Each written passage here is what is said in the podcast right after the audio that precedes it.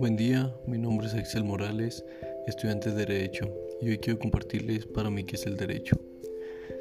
Se sabe que desde el principio de las primeras sociedades se tiene un registro que todas en su mayoría tenían normas y leyes, las cuales cumplían todos, desde los romanos, los españoles, hasta los mayas y los aztecas, y algunas más sociedades antiguas.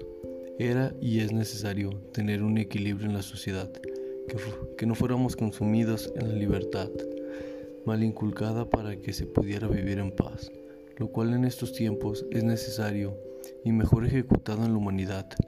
puesto con el pasado que tenemos de guerras, racismos y una mentalidad